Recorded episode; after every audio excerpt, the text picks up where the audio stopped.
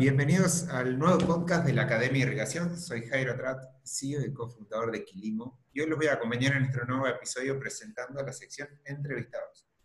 La, idea de esta sección es, eh, sumar voces vinculadas a la agricultura de producción bajo riego. Eh, a veces sumamos especialistas y a veces traemos, eh, además de especialistas, personas que están involucradas en la producción del día a día para, para, nada, para escuchar sus voces y su experiencia Hoy tenemos la, suerte y la alegría de contar con eh, Mirko Yakasovic Saavedra, eh, que es ingeniero agrónomo de la Universidad de Católica de Valparaíso y que es productor. Eh, produce uva de mesa, mandarinas y palta con el fin, fin de exportación desde la comuna de Catemú, en la quinta región de Chile. ¿Cómo estás, Mirko? Buenas tardes, Jairo. Muy bien, muchas, muchas gracias por la invitación. ¿eh? Muchas, muchas gracias a ti para sumarte. Eh, la verdad que Mirko es, eh, además de, un productor muy aplicado, muy preciso con su gestión en, general, es usuario de Quilimos.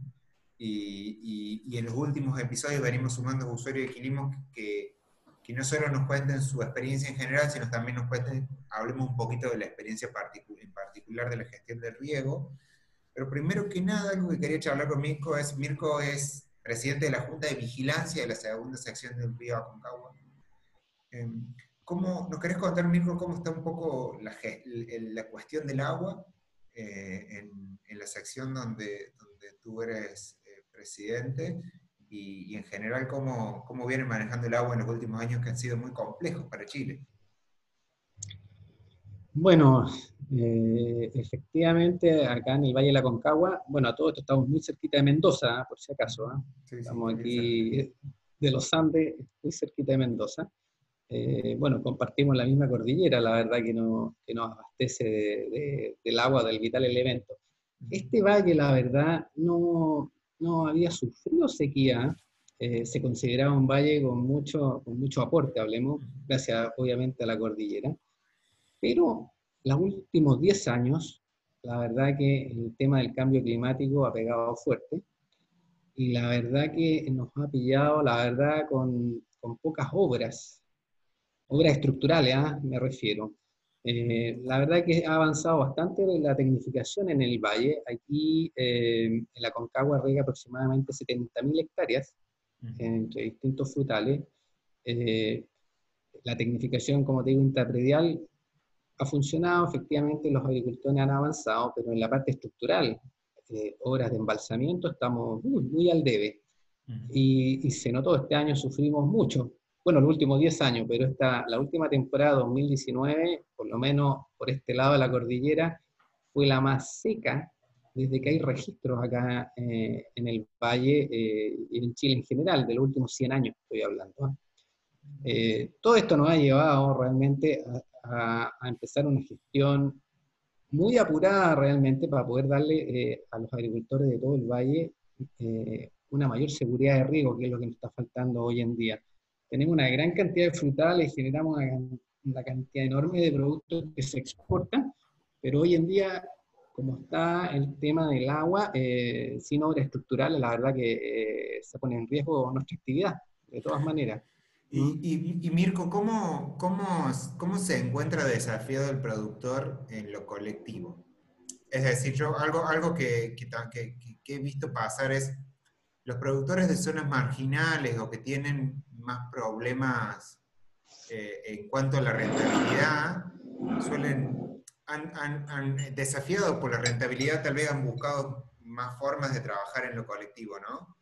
¿Cómo, ¿Cómo, trabaja en el colectivo un productor de una zona como la zona donde tú, tú estás, que es una zona muy rica, que nunca tuvo problemas de agua? ¿Y, y cómo creen que se preparan para, para, estos años que se vienen, que bajo todos los escenarios de cambio climático implican que el agua va a ser el limitante para la producción en, tu región, seguramente? Eh, de todas maneras, eh, bueno, mira, eh, bueno, aquí la parte colectiva siempre ha existido. Lo que pasa es que ha faltado fuerza eh, e impulso.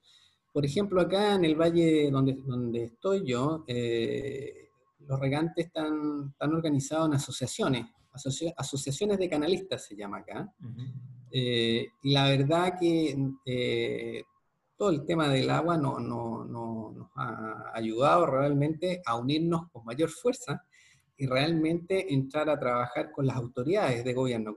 En este caso, en Chile en particular, es con el Ministerio de Obras Públicas y el Ministerio de Agricultura, principalmente. El, el, Ministerio de Agricultura, el que representa a la agricultura aquí en la zona, eh, lo hemos hecho partícipe. Eh, eh, como te comentaba, efectivamente yo soy presidente ahora de esta sección eh, y he impulsado, bueno, junto con las otras secciones y los agricultores de las otras secciones, eh, conformamos una mesa, una mesa hídrica que se llama acá. Llevamos dos años y la verdad que hemos logrado cosas y hemos involucrado de frente a la autoridad. Todas estas obras son, son de alto costo, ¿ya? De hecho, la fase que viene ahora, Jairo, eh, estamos en este momento en un plan de desarrollo de, embalse aquí en la zona. Mi sección presentó cinco embalses ya, eh, que se están empezando a evaluar realmente para, para, su construcción. En la primera sección, que es el sector de los Andes, hay dos más, y en la tercera sección, que es todo el sector de Quillota, eh, Calera principalmente, hay dos obras más. En total son nueve embalses que se presentaron para para lograr de alguna manera eh, dar mayor seguridad de riego. efectivamente no se van a hacer los nueve, una, son una cantidad de millones de dólares impresionantes, pero tenemos que priorizar. Y en eso estamos ahora. Vamos, estamos en la etapa de priorización de las obras. A mí ya la semana pasada el, ministro de Obras Públicas eh, nos dio la venia para estudiar los cinco embalses. Eh, y junto con el Ministerio de Obras Públicas, que en este caso, eh, dentro del ministerio, del ministerio está la Dirección de Obras Hidráulicas y está la Comisión Nacional de Riego, que son las entidades con las cuales yo me entiendo directamente. Eh, con ellos vamos a desarrollar la ubicación, como te digo, ya presentamos la prefactibilidad de cinco obras de, de embalsamiento aquí en la zona, y ahora vamos a empezar a priorizar. Eh, la verdad que estamos contra el tiempo. De todas maneras, todas estas obras, lamentablemente, como son obras que cuestan 500, 600, mil millones de dólares, la verdad. Eh, la verdad que en Chile aquí, desde que uno toma la iniciativa hasta que logra ver el inicio, pasan 12 años. Esa es la verdad. Nosotros queremos acortar esos plazos eh, por eso queremos priorizar y, el lineamiento se lo damos nosotros, que eso ha sido bueno. Antiguamente eh, la autoridad eh, no, no, involucraba mucho a los actores, pero hoy en día eso ha cambiado. Entonces, nosotros somos parte fundamental hoy en día y los usuarios, los agricultores, en el sentido de darle orientación al, Ministerio de Obras Públicas para hacer un buen uso de los recursos y, y ojalá esta obra nos pusimos realmente una meta de no más de cinco años. O sea, partiendo ya con la definición este año, que hay que definir dónde vamos a hacer la obra, cuál es la más eficiente, eh, y de aquí, si Dios quiera, cuatro años más estar construyéndola o casi terminándola. Eso qué, qué, qué grande desafío, Mirko, pero la verdad, eh, sabes que se me conecta mucho con una frase que se ha escuchado mucho durante esta crisis que está viviendo el mundo, que es, toda crisis es una oportunidad, ¿no? Y este, este año más seco en la historia registrada de, Chile, eh, bueno, ha servido de oportunidad para, para acelerar estas iniciativas que hubieran sido mucho más largas en cualquier otro contexto, ¿no? No, de todas maneras. Eh, mira, el rubro, el rubro es muy importante. Yo creo que las autoridades ahora nosotros, nosotros se lo hemos hecho ver. Nosotros somos un país eh, como dice, una, una, angosta y larga faja de tierra, la verdad. Somos un país netamente exportador nosotros. Nosotros dependemos del mercado internacional. Y la verdad que el rubro agrícola es un punto muy importante en el, desarrollo económico de Chile. Hoy en día, esta cuenca, la verdad que le faltan las obras estructurales. Eh, no, no, no, podemos ser competitivos si, si, seguimos tal cual. Por eso el apuro. La autoridad lo entendió. ¿ah? La necesidad al final me llevó eh, a utilizar todos estos sistemas tecnológicos eh, de mejor uso que dan al agua. La verdad que por ahí partió. Nosotros, en la parte particular, yo manejo acá un campo de ciento, un poco más de 150 hectáreas. Tengo otro campo más de mi, de, mi hermano que trabajamos juntos, que son 150 más. Aquí hay 300 hectáreas que manejamos en el Valle Catemo. La verdad que hemos tenido muchos problemas, la verdad. Mi hermano desarrolla, eh, desarrolla la parte alfalfa él, y ha sido un tema la alfalfa. No ha existido el agua para regarla, la verdad. Se perdió gran parte de la superficie. Independiente que yo ya el año 2012 instalé equipos tecnificados para alfalfa, que, eh, que son los pivotes, pivotes de avance frontal, se instalaron en los campos, pero así todo se necesita agua y la verdad que agua superficial no ha existido. En el caso particular mío, yo me dedico a, los frutales, que me gustan mucho. Eh, la verdad que todo lo tengo tecnificado desde que partieron los proyectos, estoy hablando del año, del año 1996. De esa fecha yo ya empecé a tecnificar todo lo nuevo que se plantó, se renovó en los campos, todo, está con riego tecnificado. Em, y después surgió el tema de hacer un mejor uso más allá del sistema de riego, era tomar eh, eh, la definición de cuándo y cuánto regar. Eh, medidas básicas que me enseñaron en la universidad que las hemos ido aplicando aquí en el campo. Y al final la necesidad me ha llevado a ir afinando cada vez más y tomando la tecnología disponible en el mercado para poder determinar cuándo y cuánto y llegar a un, a un equilibrio entre producción eh, que sea obviamente eh, eh, económicamente rentable y, uso, uso racional del, elemento, del agua en este caso, que la verdad que ha sido muy, muy restrictivo. Se han instalado, como te comentaba, se instalaron todo tecnificado, se empezó a trabajar con los sistemas de, tensiómetro, que era lo más básico que existía hace 10, 15 años atrás. Se instaló estación meteorológica, se empezó a trabajar con, la evaporación, se hicieron en el campo eh, mediciones de la capacidad de retención de humedad de mis suelos, se mandaron a hacer para poder hacer un buen uso, hablemos de, de los equipos, en estos casos tensiómetros que existían. ¿Ya? Se determinó las capacidades de campo y los puntos de machetez permanentes de los suelos, para tener una referencia de uso y de agotamiento de la humedad aprovechable. ¿Y eso, lo hiciste, eso lo hiciste sector por sector o a nivel campo general? Dividí por tipo de suelo. La verdad que sacamos seis análisis acá en, las 150 hectáreas. Eh, tomé los tipos de suelo y, ahí se, determinó los puntos, hablemos, y se analizaron y con esas calicatas, eh, la verdad que se sacaron, eh, como digo, la, capacidad de retención de humedad de los suelos y se pudo determinar que son súper importantes los, puntos de capacidad de campo y puntos de machetez permanente. ¿Encontraste mucha diferencia en eso? perdón que te interrumpa, pero para, porque, porque es algo que muchas veces no se hace y es una cosa simple, pero se descubren grandes cosas, ¿no? Claro. Yo te diría que efectivamente, no, y mucha gente no la hace, pero es lo primero que debieran hacer. Después que lo hice, obviamente, y, entendí para qué servía. Ahí me permitió validar los tensiómetros. La verdad que con los tensiómetros, siendo manuales, hablemos, que se instalan estaciones de tensiómetros, te permite saber los rangos en, los, rangos en cuál tienes que trabajar. O sea, eh, cuándo y cuánto regar, que es un tema súper importante, para no, para no quedarte en agua, y lo otro, para no pasarte tampoco en exceso. Ahora, no es lo más exacto, y ahí se fueron sumando las otras tecnologías.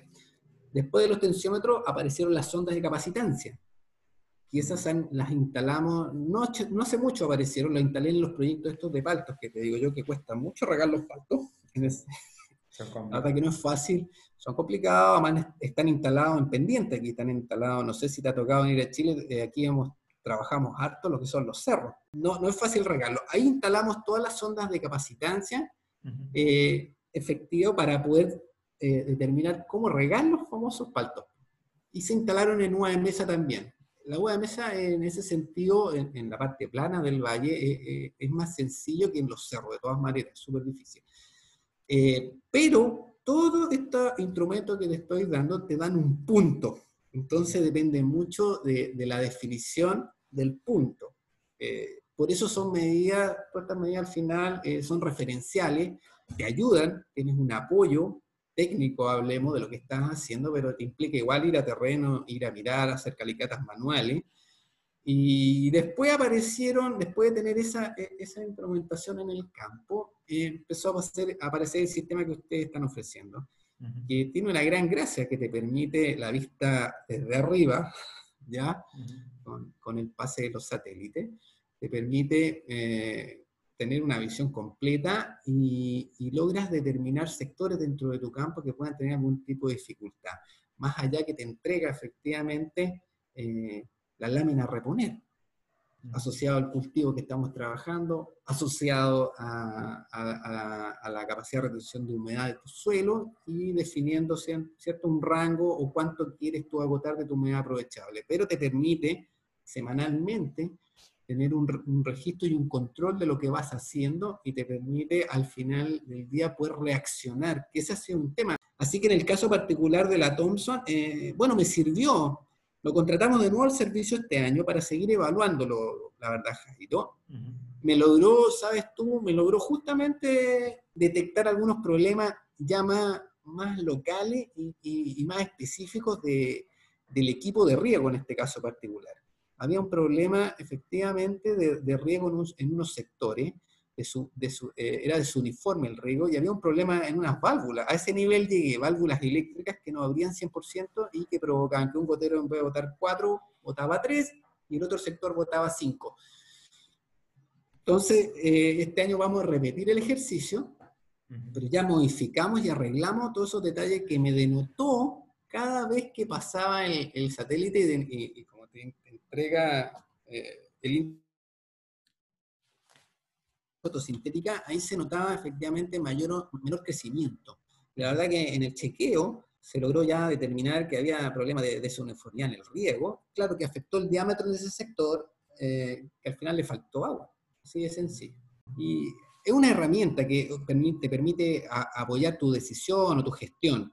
En el caso particular del agua, que está tan escasa, obviamente es súper importante, por eso yo he puesto las fichas ahí eh, en el tema del agua. Es un factor súper importante para, para, el éxito de este negocio. Es muy difícil aislar los efectos porque los efectos son, son todos cruzados, pero, pero para cerrar creo que me llevo estos, estos números que decís vos, que estamos, cuando uno hace una gestión Primero, eh, el, fin en el objetivo, Mirko, me parece que el objetivo es usar mejor el agua y si parece que usar, eh, parece que usar la mejor tecnología disponible en el momento, ¿no?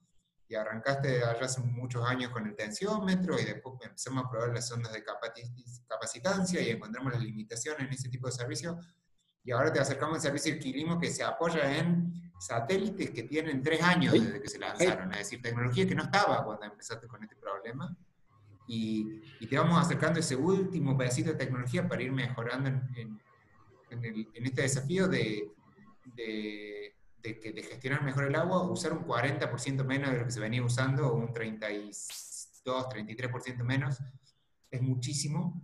Y va a ser muchísimo, sobre todo cuando ese 33% de agua que, que venías usando no esté disponible, ¿no? que es algo que, que, no está tan lejos de pasar, lamentablemente.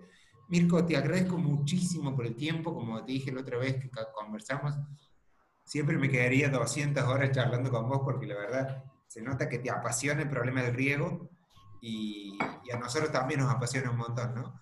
Así que, compartimos esa pasión eh, y, y, no dejo de agradecerte por este tiempo para tener esta charla. Muchísimas gracias a, a ti eh, por, por, esta participación. Ok, Jairo, muchas gracias a ustedes. Y estamos en contacto esta temporada. Pues vamos, este año nuevamente vamos a evaluar y, ir aprendiendo a usar mejor esta herramienta. ¿eh? vamos aprendiendo a usar nosotros, vos mejor la herramienta y nosotros a trabajar mejor con ustedes, con, con vos y con los otros usuarios, porque también mucho del feedback que nos diste hoy te incorporado en la herramienta eh, y, y aprendemos mucho de nuestros usuarios. Así que eh, gracias Mirko por el tiempo, gracias a todos los que nos están escuchando en este podcast eh, y nos vemos en el próximo episodio de, de la Academia de Riego. Muchísimas gracias.